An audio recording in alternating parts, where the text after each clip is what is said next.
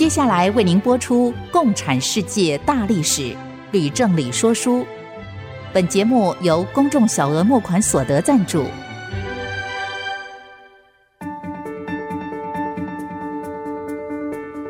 共产主义的兴衰影响近两百年来的全球局势。认识共产主义，才能掌握二十一世纪的国际发展。全球视角，大历史观点。欢迎收听《共产世界大历史》，吕正理说书。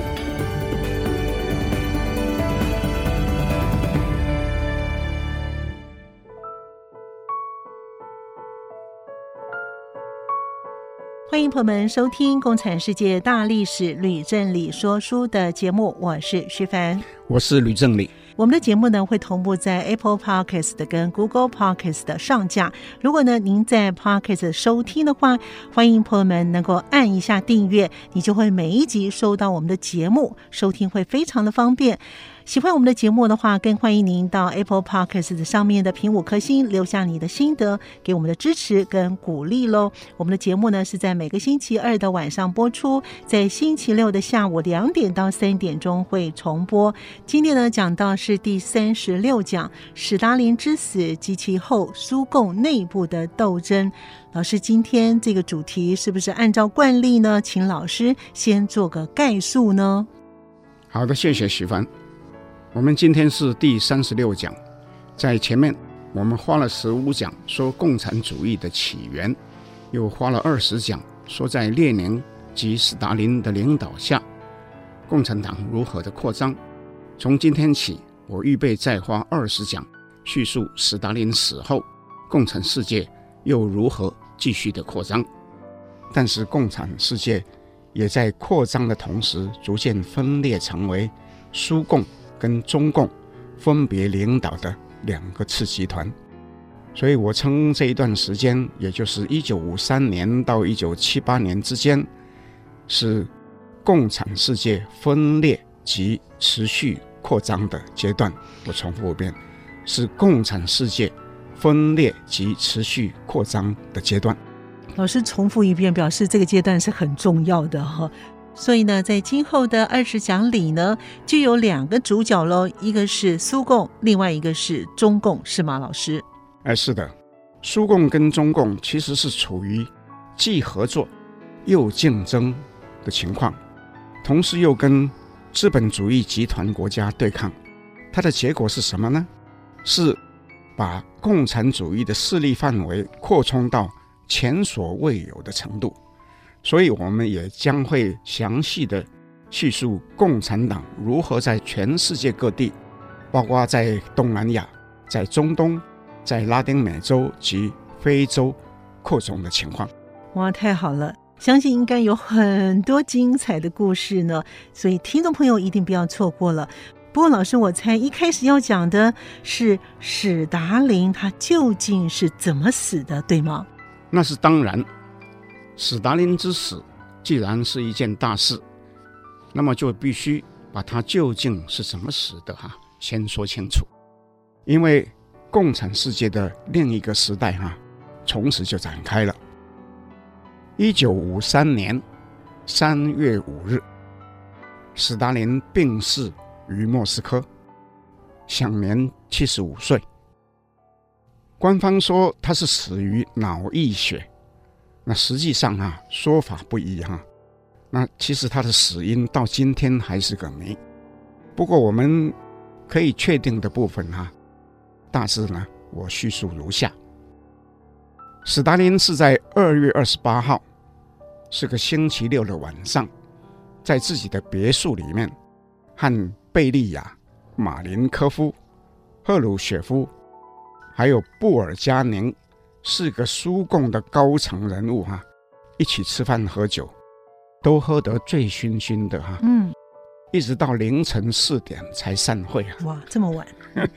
到了第二天早上，他却迟迟没有出门房，警卫人员不敢擅入，一直到了当天晚上十点多，才大着胆子开门进到他的房间里面，却发现。他躺在地板上，已经昏迷，而且没有办法说话了。哇，这么严重？是。那警卫就立刻用电话通知马林科夫和贝利亚。那贝利亚就立刻命令警卫不许通知其他的人。所以医生，还有赫鲁雪夫，还有其他的人，都是到第三天早上才赶到。那么以此推断，对史达林的急救被延误了至少有十个小时。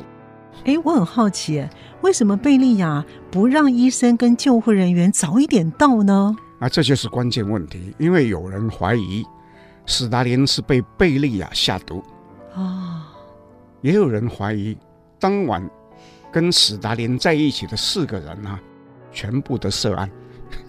哇，这么严重啊？那就是所谓的阴谋论喽。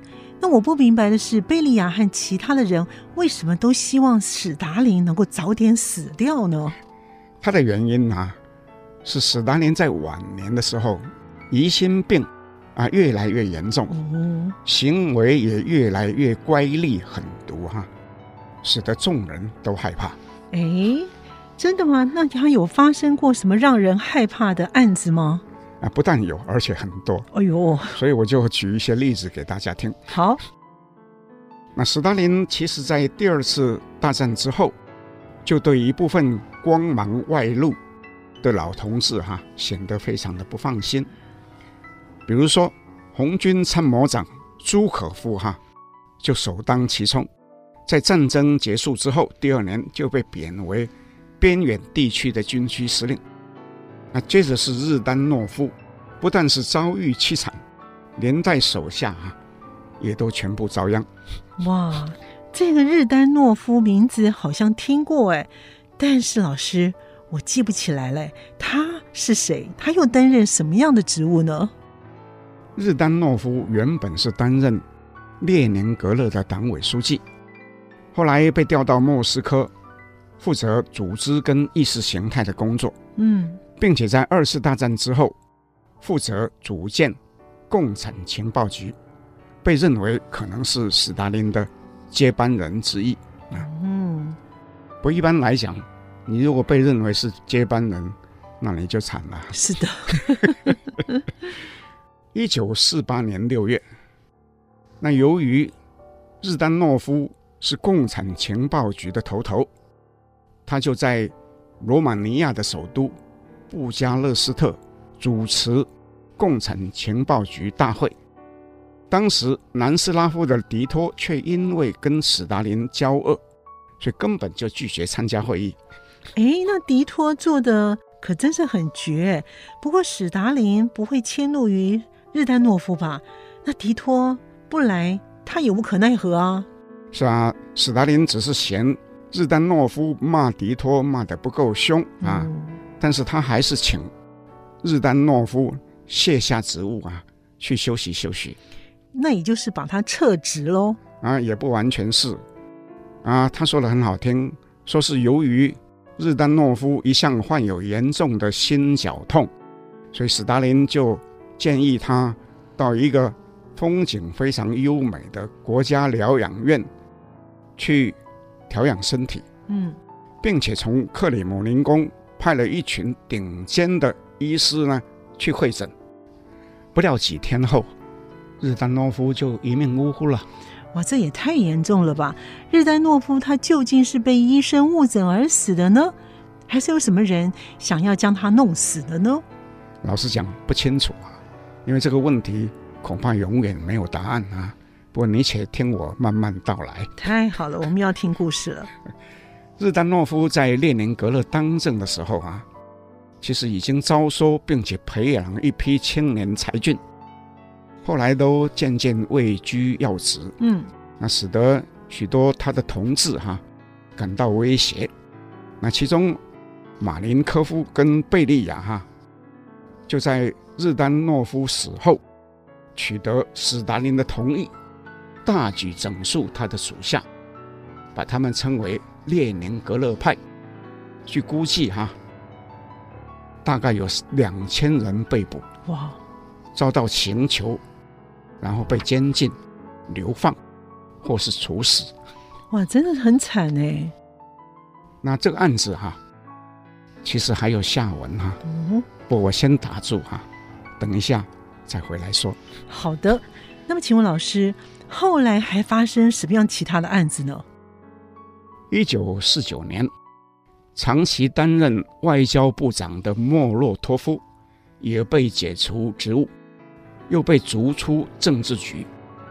他的副手叫做米高扬。也一并下台。那莫洛托夫被迫下台的罪状是什么呢？是什么？是他娶了犹太的妻子。这个也犯法？是的，因为史达林在晚年的时候，他的反犹太的情节哈、啊、日深一日。曾经说过一句话，说犹太人都是美国的走狗。所以莫洛托夫。就被强迫离婚，离婚呢？他的妻子对他说：“如果党认为有必要，我们就离婚吧。”可是，嗯，他在离婚以后呢，还是被开除党籍，又被逮捕入狱。老师，莫洛托夫的太太对他说的那句话：“如果党认为有必要，我们就离婚吧。”唉，我听了真是要流眼泪哎！怎么会有这种事呢？不过呢，还有后面斯大林有什么样的暴政呢？我们先休息一会儿，马上回来。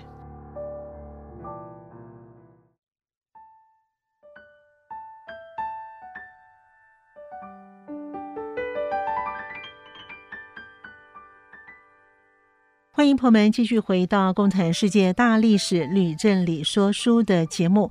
老师，您刚才叙述了史达林他在晚年的暴政，也说了日丹诺夫案，又说了莫洛托夫案。那请问还有什么案子呢？还有很多哈、啊，我继续说。一九五一年，史达林的家乡乔治亚也发生一件明格列尔人案。哦，明格列尔人。是居住在乔治亚，不过是属于不同的族群，说不同的方言。贝利亚正是明格列尔人。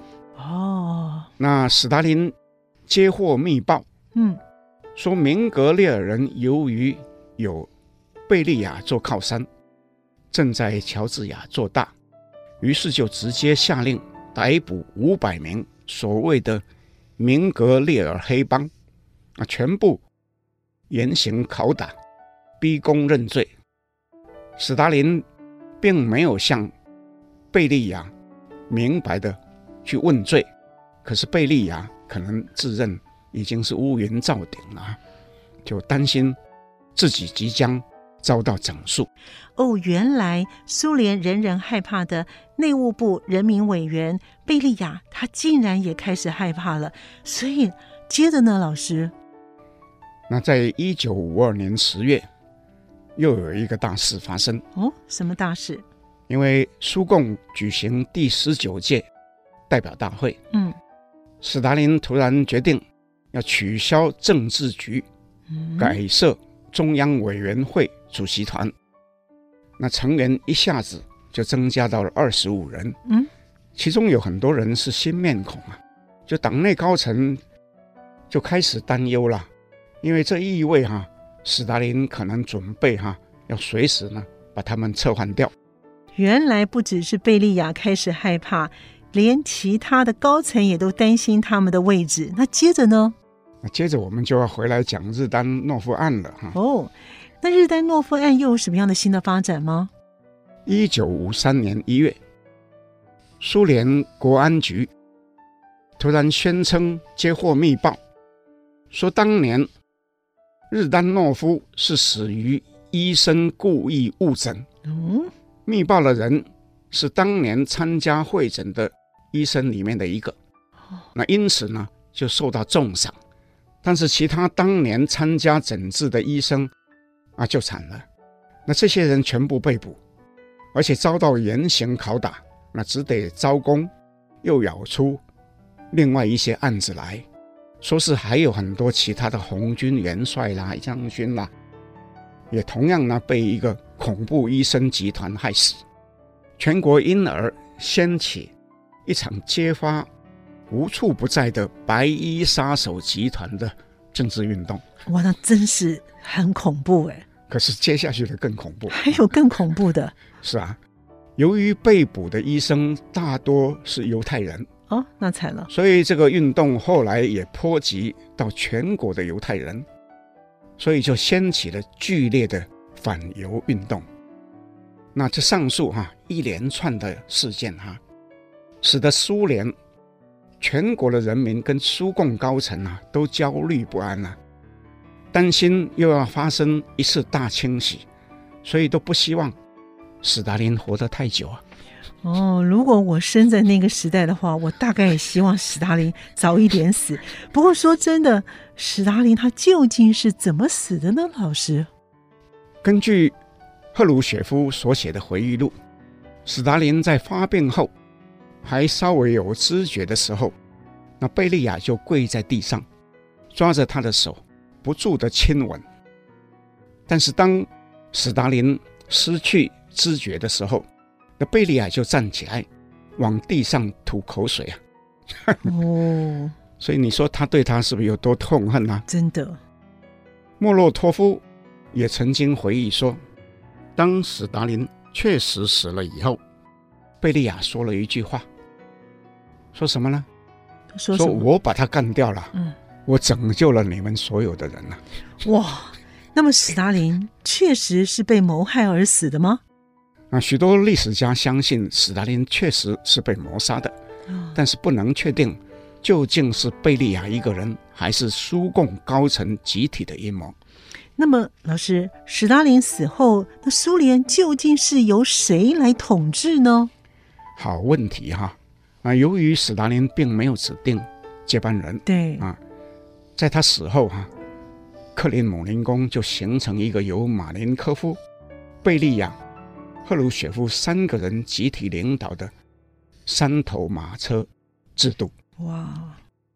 那么其中，马林科夫担任部长会议主席，是名义上的国家领导人；贝利亚担任副主席兼内务部、国安部的部长。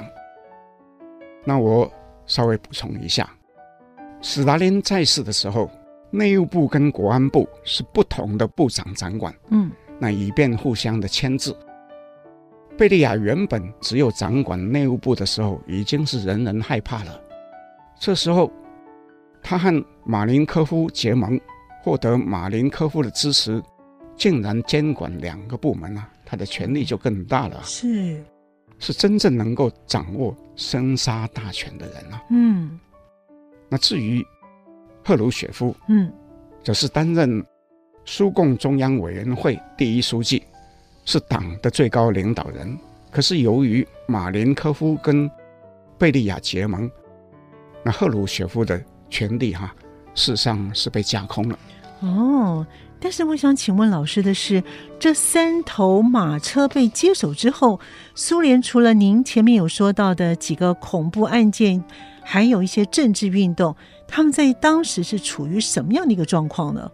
那事实上，斯大林死后，苏联在国内外都是处于困境。从外面讲，冷战是方兴未艾，正在被资本主义集团。国家围堵当中，嗯，那苏联跟南斯拉夫的关系当然也是非常的恶劣，嗯，那从国内看哈，当时是农业凋敝，民生困苦，各地的监狱里面哈人满为患，劳改营里面哈还关着两百五十万人啊。这么多，那真的是很糟糕哎。那史达林不是被人民歌颂他是个英明伟大的人物吗？那只是由于造神运动跟高压统治而出现的假象。嗯，人民只能歌功颂德，没有人敢批评史大林跟苏联共产党。那新政府成立之后怎么办呢？那新政府就不得不大幅降低。粮食跟民生用品的价格，又释放了一百万名案情较轻、刑期较短的犯人，又下令停止调查刚刚讲过的明格列尔人案、嗯、医生谋杀案等等的大案。不过当时有一个很怪异的现象，嗯，那就是举凡颁布大赦、释放劳改营的犯人、停止各项的政治案件、为部分的政治犯平反、限制内务部的职权、强化司法等等，这些改革大多是由贝利亚主动提出的，再经过马林科夫跟赫鲁雪夫。同意而通过。哎，奇怪，贝利亚不是恶名昭彰吗？怎么突然变成了一个好人了呢？这事也是很奇怪。嗯，所以有部分的历史家认为，贝利亚之所以有如此巨大的变化，是因为他知道自己过去的形象很恶劣，所以急于要洗刷。那么，我再说一个故事，来说明贝利亚这时候的心理状况。嗯。不过呢，我们先得卖个关子，休息一会儿，马上回来。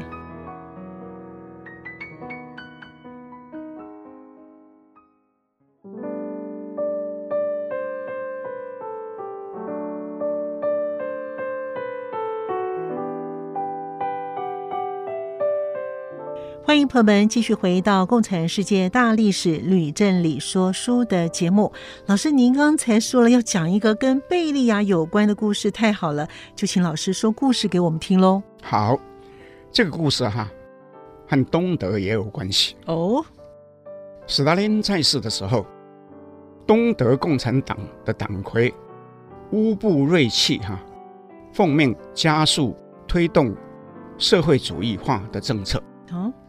那么事实上，因为种种的因素，东德是东欧八国里面最晚推动社会主义化的国家，所以这个乌布瑞契哈就下令大幅的提高企业税率，加速农业的集体化，又强迫工人加班而不加薪啊，结果就引起工人强烈的抗拒。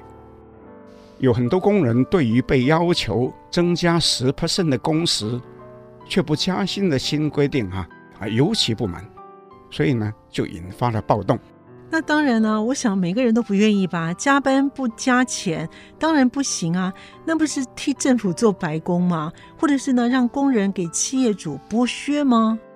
但是徐凡，你要记得，斯大林这时候已经死了，是，所以是由三头马车执政又要改革了，不是吗？嗯、对。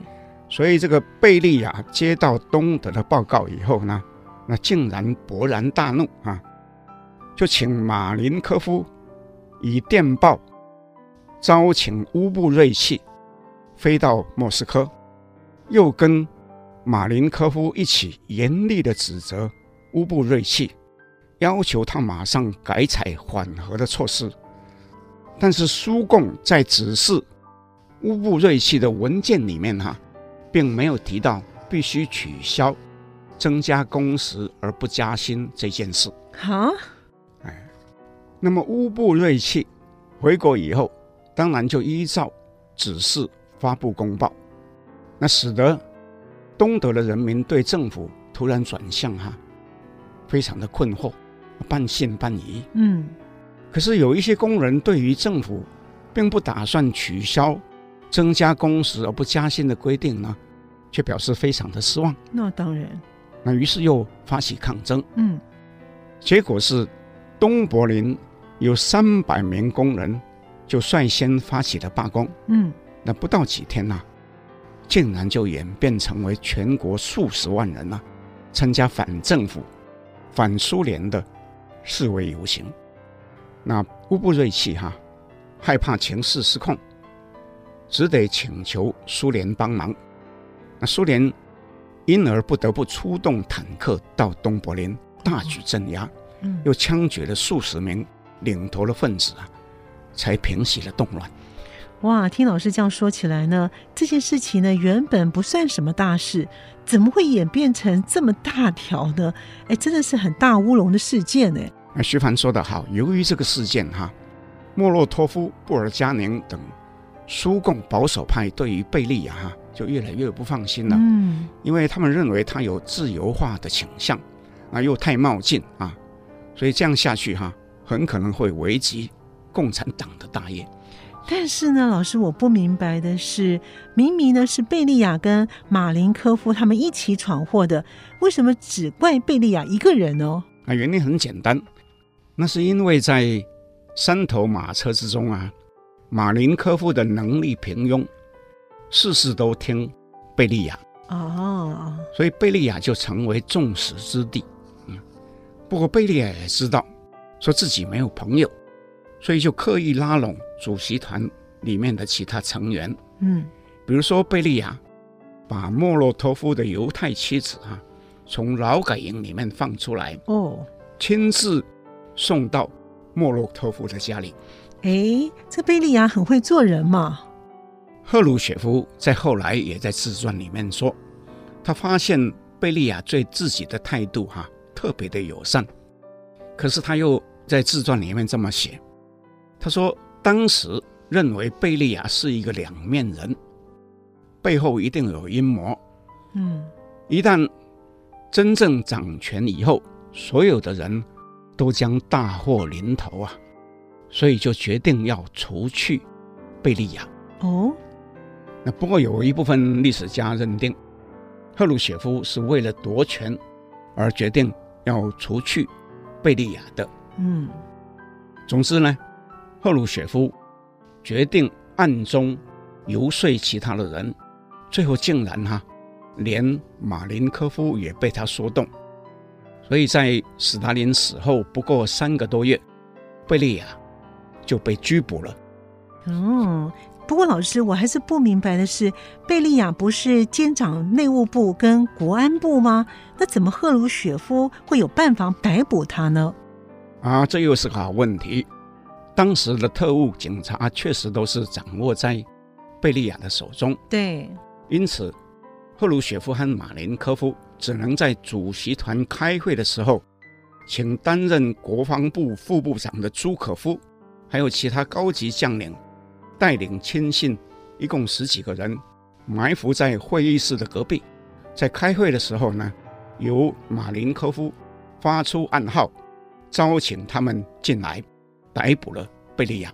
哦，老师说这个故事好像电影的情节哦，还真的是很紧张刺激。那后来呢？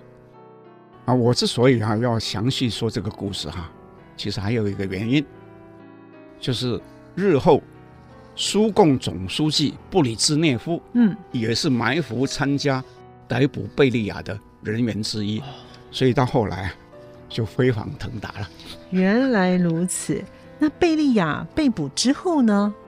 贝利亚在当年年底就被处决了哈。哦，那此后，赫鲁雪夫又轻易的斗倒马林科夫，迫使他在一九五五年接受降职，成为电力部的部长。哦，降很多哎，降很多。所以赫鲁雪夫这时候还是苏共的第一书记，不过党权呢？已经是高于行政权了。又过了三年，赫鲁雪夫兼任部长会议主席啊，从此就大权归于一只手上。哦，所以呢，赫鲁雪夫就上台了，成为苏联的领导人了。那究竟他是什么样的一个人呢？有什么样的背景？是不是请老师呢说明一下呢？啊，那是一定要，因为赫鲁雪夫是我们未来好几讲说书的主角。哦，赫鲁雪夫是出生在现今俄罗斯的西南部，靠近乌克兰的一个叫做库尔斯克省的一个小农村里面。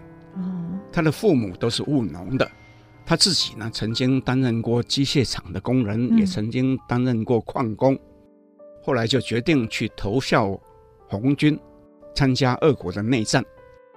在退伍以后，他担任党工。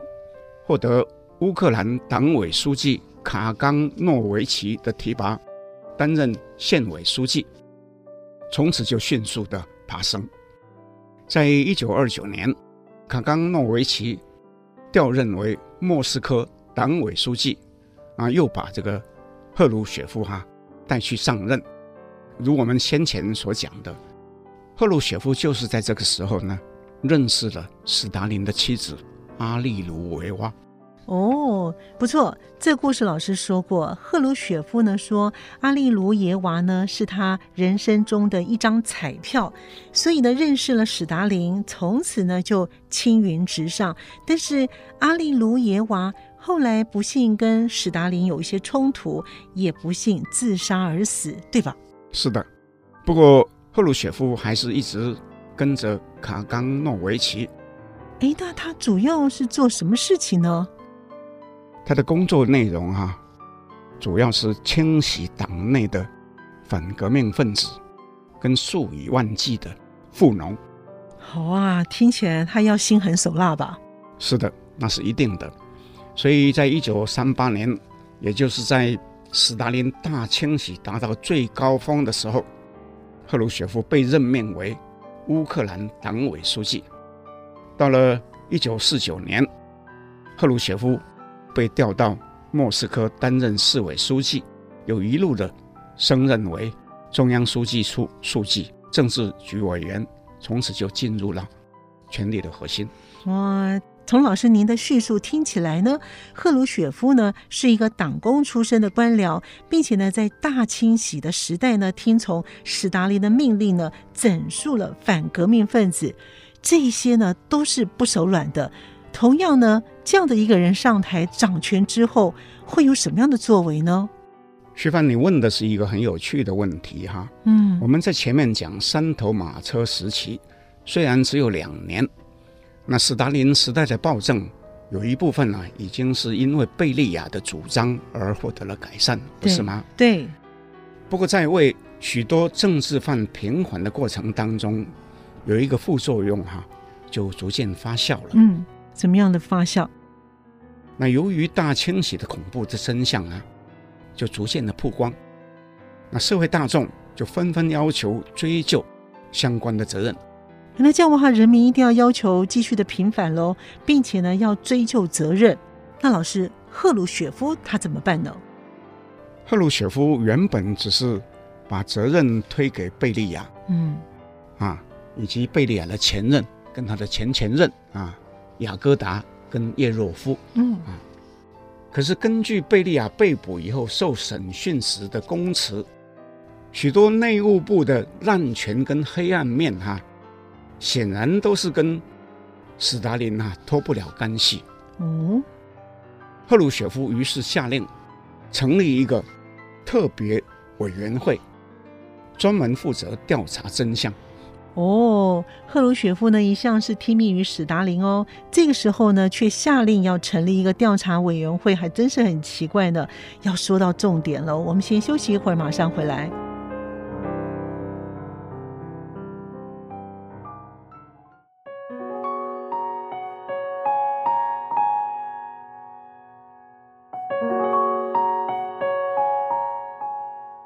迎朋友们继续回到《共产世界大历史吕正理说书》的节目。老师，您说赫鲁雪夫呢在掌权之后决定成立一个调查委员会，哎，我觉得他好像是针对史达林而来，哎，是不是呢？赫鲁雪夫不但是针对史达林而来，可以说是早已有了一种反史达林情节。哦，真的吗？请问老师，您这么说有什么样的根据呢？那这个根据呢，是赫鲁雪夫所写的回忆录。嗯，他自己说，对于斯大林早已十分反感，并且讲了一些例子。那其中有一个是讲到，苏联官方曾经出版一本联共部党史简明教程，那是完全按照斯大林的指示而编写的，最后还由斯大林本人审定。那一共发行超过四千万本，四千万本啊，这么多啊！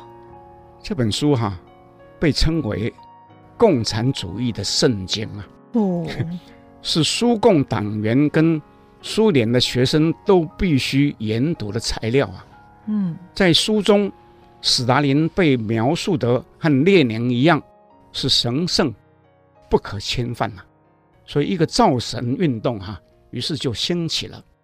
赫鲁雪夫在回忆录中又说，他在运动达到高峰的时候，不得不也跟着所有的人高呼口号：“斯大林万岁！斯大林深深之父啊这样的口号啊，可是心中啊却觉得非常的可耻。老师，我先前呢听您说呢，苏联的大清洗啊，讲到了史达林他自己呢替自己呢吹捧的一个造神的运动。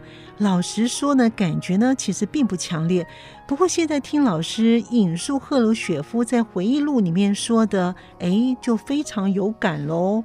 啊，其实我也有同样的感觉。嗯，造神运动后来在很多其他共产国家里面也都出现过，啊，特别是在中国。所以我也想岔开话题哈，说一些不吐不快的话。哎，老师，我猜是不是要说到后来毛泽东的造神运动了呢？那不只是毛泽东，还有习近平也是一样呀。嗯，我直接的说，如果中共不是在五零跟六零年代出现对毛主席的造神运动，中国应该不会发生三年大饥荒，以及十年的文革浩劫。我特别无法接受的是，在文革的时期哈、啊，竟然印了五十亿本。毛主席语录，天哪，五十亿本哎！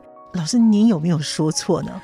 我没有夸张，因为这五十亿本里面包括五十几种文字的版本，是发行到海外去的。哇！那有很多人呢，家里面呢超过十本毛语录。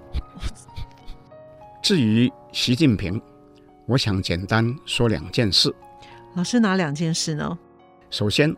大约两个月前，有一位朋友寄给我一些资料，是中共当局编印的《习近平新时代中国特色主义思想学生读本》。我再读一遍，叫做《习近平新时代中国特色社会主义思想学生读本》。这读本啊，一共有四本，分别是发给中国大陆的低年级、高年级小学生，还有初中生、高中生。来修读的，从九月起，学生们就必须花一学期读这些读本，每周一堂课。请问这些读本的内容写些什么呢？根据中国大陆的教育部长说的，该读本是用来推进习近平新时代中国特色社会主义思想，简称叫做习近平思想，或是叫习思想的一个重要的教材。它能够树立并且牢固青少年的理想信念，让他们坚持中国特色社会主义，为实现中华民族伟大复兴的中国梦而努力奋斗。这个读本的内容还包括必须要解决台湾的问题，实现祖国完全统一。那不是对学生洗脑吗？又对习近平的造神运动吗？啊徐凡说得好。很多政治评论家也是这么说的。哦，谢谢老师。不过您说有两件事，那另外一件事情呢？而几天前，中共刚刚开完所谓的第十九届六中全会，嗯，并且通过一项中共中央关于党的百年奋斗重大成就和历史经验的决议。详细内容我就不必说了。不过让我引述几个国内外具有代表性的新闻媒体的评论。好，首先，台湾的《联合报》社论这样说：一份历史决议，并不能真的授予一个人英雄甚或伟人的封号。《联合报》又说，此举形同将中国再度拉回毛时代的旧思想，仍以为中国是秦皇汉族依离而下的天朝，需要一位英明的君主号令天下。英国广播公司，也就是 BBC 说，这个历史性的决议是为了要巩固习近平的地位及个人的权利，将习近平赞颂为一个有着巨大政治的勇气、强烈的责任担当的伟大领导人，解决了前任无法解决的问题呀。嗯，那还有其他的媒体怎么说呢？啊，我在说。台湾的《自由日报》怎么说？嗯，他这样讲：习近平一再强调百年国耻，鼓吹中国梦，目的只是用以煽动民族主义、爱国主义。他不只是要称帝，也要称霸于世界，要当宇宙的大统领。那老师您怎么看呢？啊，说实话，我是为中国人非常的担心。习近平其实至今不曾做过什么了不起的事，只是敢说别人不敢说的谎话。这决议无非是用来巩固习的一人独裁，把造神运动推得更火红啊！但造神运动最终将为人民带来无可弥补的浩劫，那是不必怀疑的，一定会发生的。我写书，又在这里说书，目的正是要让历史说话，让台湾的人民、中国大陆的人民以及国际人士了解，不能够让习近平自我造神，对人民洗脑，也不能让中国共产党继续一党专政，带领全民继续走马列主义的道路。好，我的话说完了，那么我们言归正传，继续来说赫鲁雪夫。谢谢老师。不过您刚刚从赫鲁雪夫说到中国，那么我就想请问，赫鲁雪夫上台以后跟中国的关系，他们如何发展呢？一九五四年九月，赫鲁雪夫第一次率团访问北京。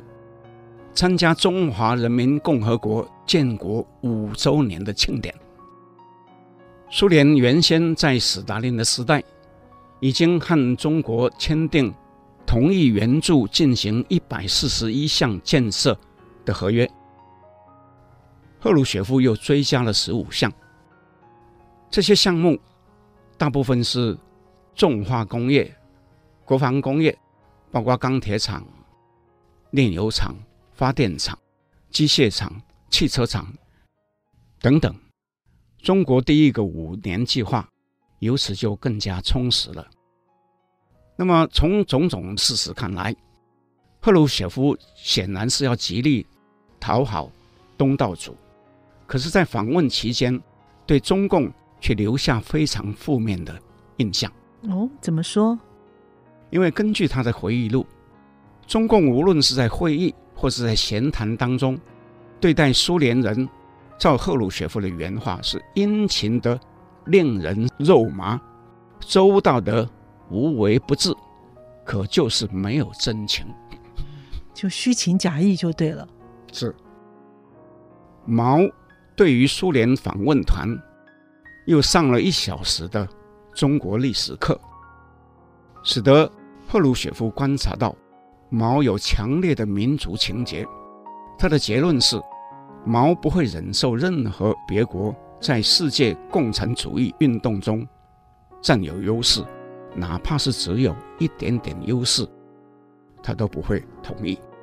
所以不等到回莫斯科，赫鲁雪夫就私下和同志们说：“我们同中国的冲突将来不可避免。”不过，苏联在后来几年中，又同意继续帮中国进行国防及经济建设，推动第二个五年计划，并且同意呢从旅顺港撤军。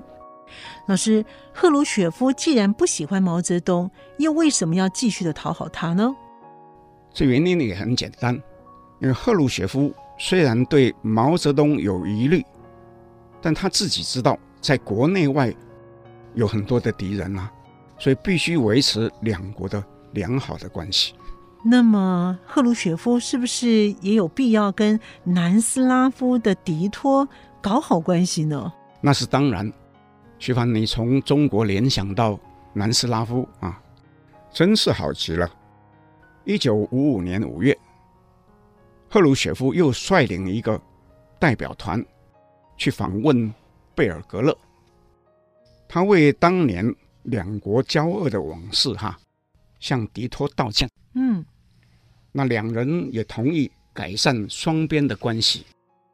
可是当讨论到史达林的暴政的时候啊，赫鲁雪夫又拿贝利亚当借口。嗯，迪托和他的同志们的反应却是哑然失笑，那甚至是反唇相讥啊。